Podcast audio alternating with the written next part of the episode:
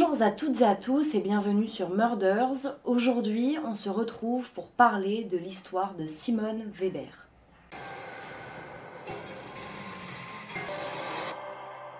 Simone Weber est née en fait Jeanne Weber. Elle est née le 28 octobre 1929 à Anserville dans la Meuse et elle fait partie d'une famille de quatre enfants. Son père est mécanicien et sa mère ouvrière et euh, les parents vont se séparer quand elle a seulement 4 ans. Elle et sa sœur vont continuer à vivre avec leur père et les deux autres enfants vont rester avec leur mère qui est malade. Sans diplôme, les deux sœurs elles vont quitter le domicile familial pour épouser les frères Thuot, Jacques et Michel. Simone, euh, elle va accoucher de cinq enfants, trois filles et deux garçons. Le couple euh, de Simone va battre de l'aile parce que euh, son mari alcoolique et que ça va plus du tout. Du coup, elle le met à la porte et pour subvenir aux besoins de sa petite famille, elle va enchaîner les petits boulots.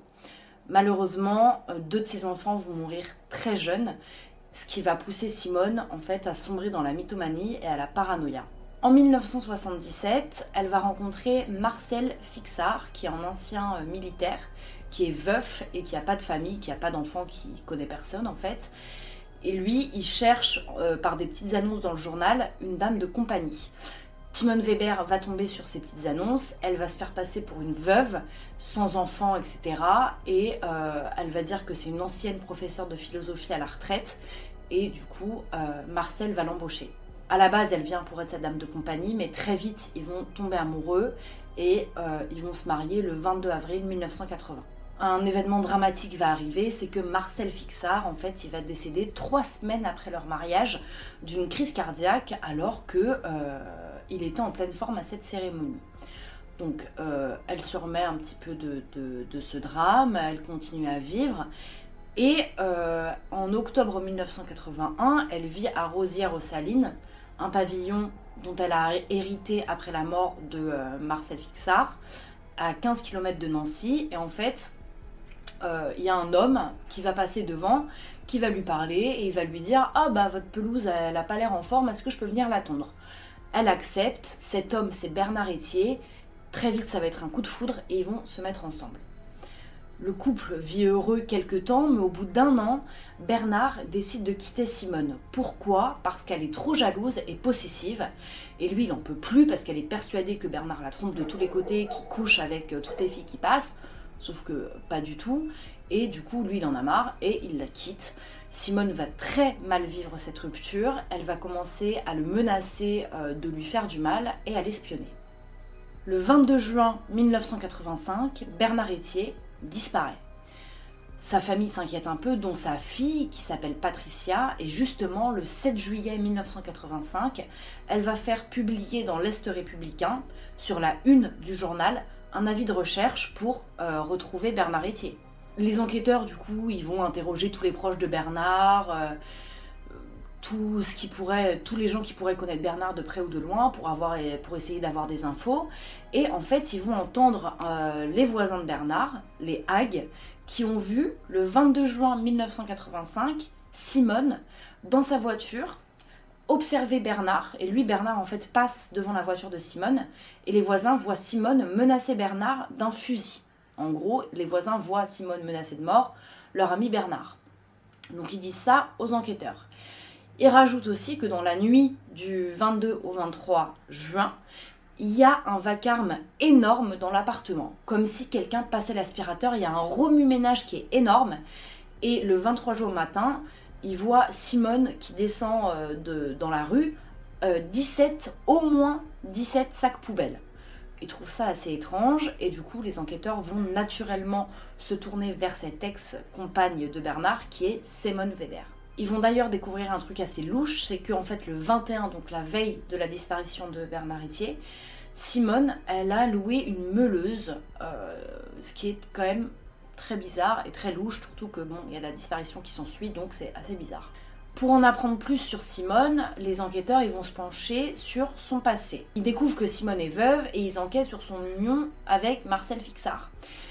Ils vont se rendre compte en fait que l'homme présent au mariage de euh, Simone Weber et Marcel Fixard, c'est pas Marcel Fixard, c'est un figurant qui a été employé par euh, Simone pour jouer le rôle de Marcel Fixard et l'union. Et donc ils vont avoir euh, des témoignages de personnes qui étaient présentes à ce mariage qui vont dire on a trouvé ça bizarre parce qu'en fait l'homme qui se présentait comme Marcel Fixard ne lui ressemblait aucunement, que c'était pas lui, mais bon, euh, on s'est dit, bah écoute, il se marie, il se marie, mais ils ont trouvé ça bizarre. Deuxième fait troublant, c'est que du coup, après le mariage, Marcel Fixard décède et Simone hérite de tout. On va se rendre compte que sur l'héritage officiel, Simone n'est mentionnée nulle part et qu'elle a en fait fait un faux pour pouvoir récupérer tout l'héritage de Marcel et dont euh, la propriété près de Nancy où elle habite quand elle rencontre Bernard Etier les enquêteurs évidemment trouvent ça très bizarre, surtout que euh, Simone euh, s'était fait prescrire des médicaments très forts pour le cœur en fait, qui, est la digitaline. Et du coup, ils vont se dire bah, peut-être qu'elle a empoisonné euh, Marcel Fixard, donc ils vont faire exhumer le corps, ils vont faire des nouvelles analyses sur le corps, mais rien ne pourra prouver ni démontrer que Marcel Fixard a une forte dose de digitaline dans le sang et dans le corps. Donc, il euh, n'y a pas euh, plus de recherche que ça, et Simone Weber n'est pas coupable de la mort de euh, Marcel Fixard. Les enquêteurs trouvent quand même que Simone est très suspecte et décident alors de perquisitionner son domicile ainsi que sa voiture. Qu'est-ce qu'ils vont trouver? Ils vont trouver la meuleuse dans le coffre de sa voiture qui est pleine de sang. Elle est recouverte de sang. Et ils vont d'ailleurs trouver un morceau de chair qui est coincé en fait dans la meuleuse. Dans son appartement, ils vont retrouver une carabine 22 long rifle et des chéquiers au nom du disparu. Les enquêteurs s'intéressent également au cas de la sœur de Simone, Madeleine, parce qu'en fait, ils ont mis euh, Simone sur écoute et ils voient que Simone appelle très régulièrement sa sœur et qu'elle se parle d'une manière bizarre, comme si elles utilisaient des codes. dont par exemple, elle parle 49, elle parle souvent du chiffre 49, qui est en fait euh, un code pour se dire on s'appelle avec la cabine téléphonique numéro 49. Et elle parle également très souvent d'une certaine Bernadette. Et en fait, cette Bernadette, ce sera démontré plus tard qu'il s'agit de la voiture de Bernard. Chez Madeleine, ils trouvent la carte grise et les papiers d'assurance de la Renault 9 de Bernard.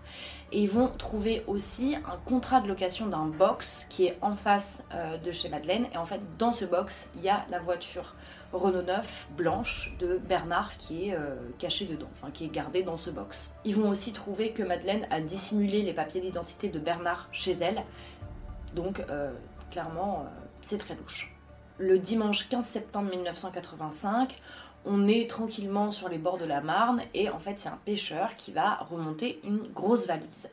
Qu'est-ce qu'il y a dans cette valise? Il y a une odeur qui est horrible, une puanteur de, putréfaction affreuse et en fait, elle est fermée par une ceinture et un parfum.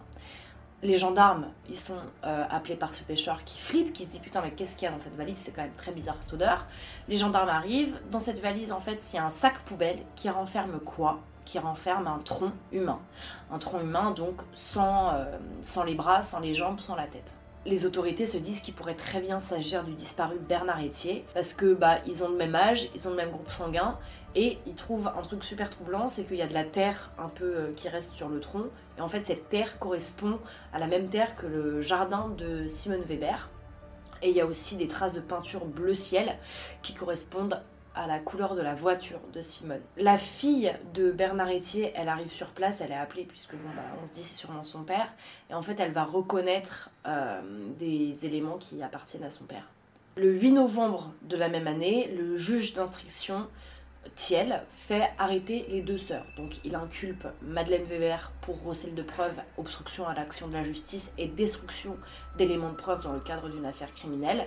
Et euh, Simone Weber comme bah, euh, suspecte numéro un de ce crime.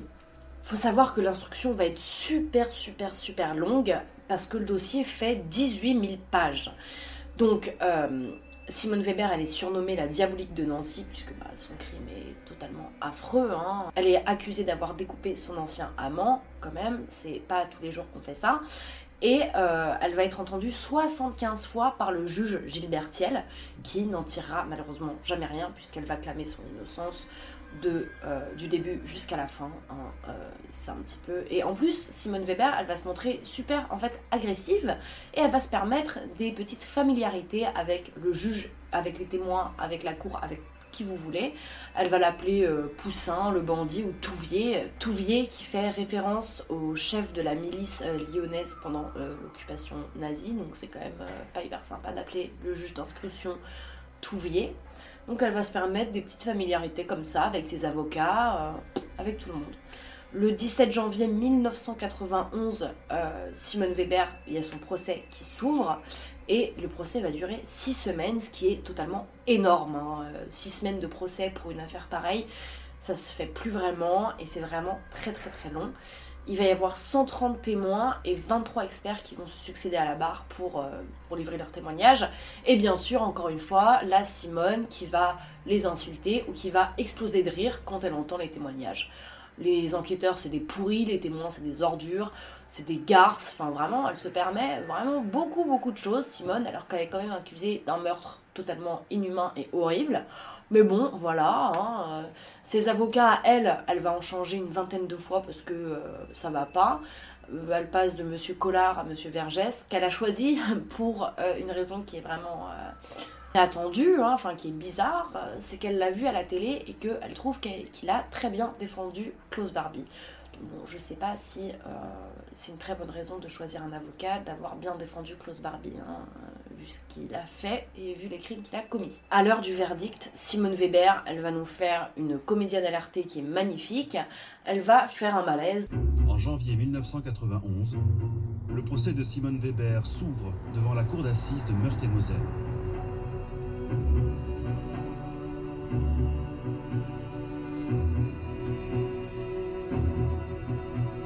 Six semaines d'audience, l'accusé fait un malaise et n'insiste pas au verdict.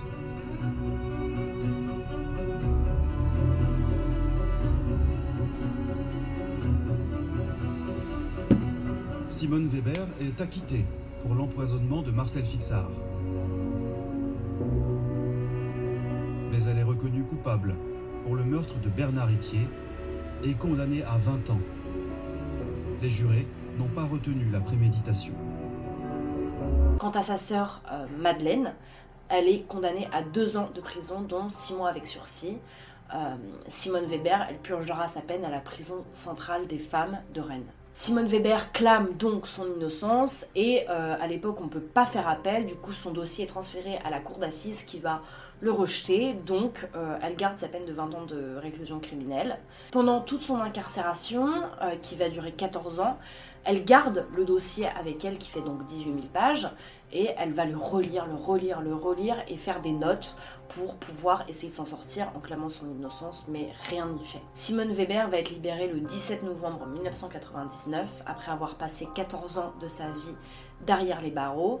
Ce qu'elle fait dès qu'elle quitte la prison, c'est qu'elle va à Orly et elle prend un avion pour Cannes retrouver sa sœur qui habite dans un immeuble et en fait il y a un appartement libre au-dessus de celui de sa sœur et donc elle va s'installer ici. Et en fait Simone Weber on a l'impression qu'elle est un peu euh, obsédée par son affaire parce qu'en fait ce qu'elle va faire, c'est qu'elle va collectionner tout ce qui a été dit sur elle dans les articles de presse, etc.